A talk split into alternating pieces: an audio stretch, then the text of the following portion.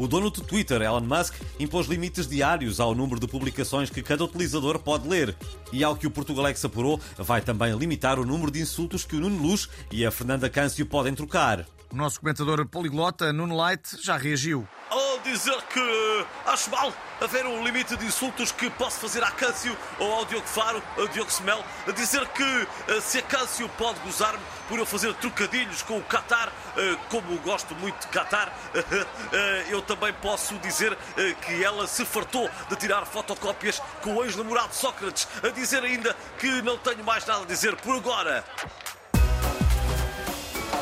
Uma cópia microscópica de uma mala Louis Vuitton foi vendida por 58 mil euros num leilão.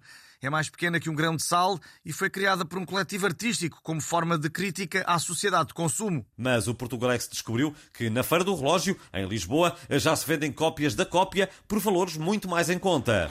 Olha a miniatura da mala Luís Vitinho, assim quero esfregueça. É mala da moda.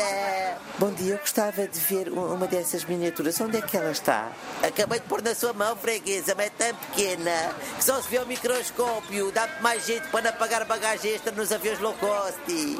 Ah, está bem visto. Eu vou levar duas. Faz muito bem, minha querida Sandes Aéreos. Olha a mala Luís Vitinho. É comprar antes que desapareça. Os mesmos artistas vão agora tentar criar uma versão microscópica da mochila do ex-adjunto de João Galamba, que vai dar para roubar computadores portáteis sem ninguém ver. E houve mais uma pessoa a morrer por ter caído de uma janela em Moscovo. Desta vez foi a vice-presidente de um banco russo, Cristina Baikova. Para comentar o caso, temos em estúdio José Milhazes. Ora viva, é realmente estranha esta relação dos russos com as janelas. Olha, é. Eu, se fosse arquiteto na Rússia, eu começava a desenhar prédios sem janelas para evitar estes azares, não é?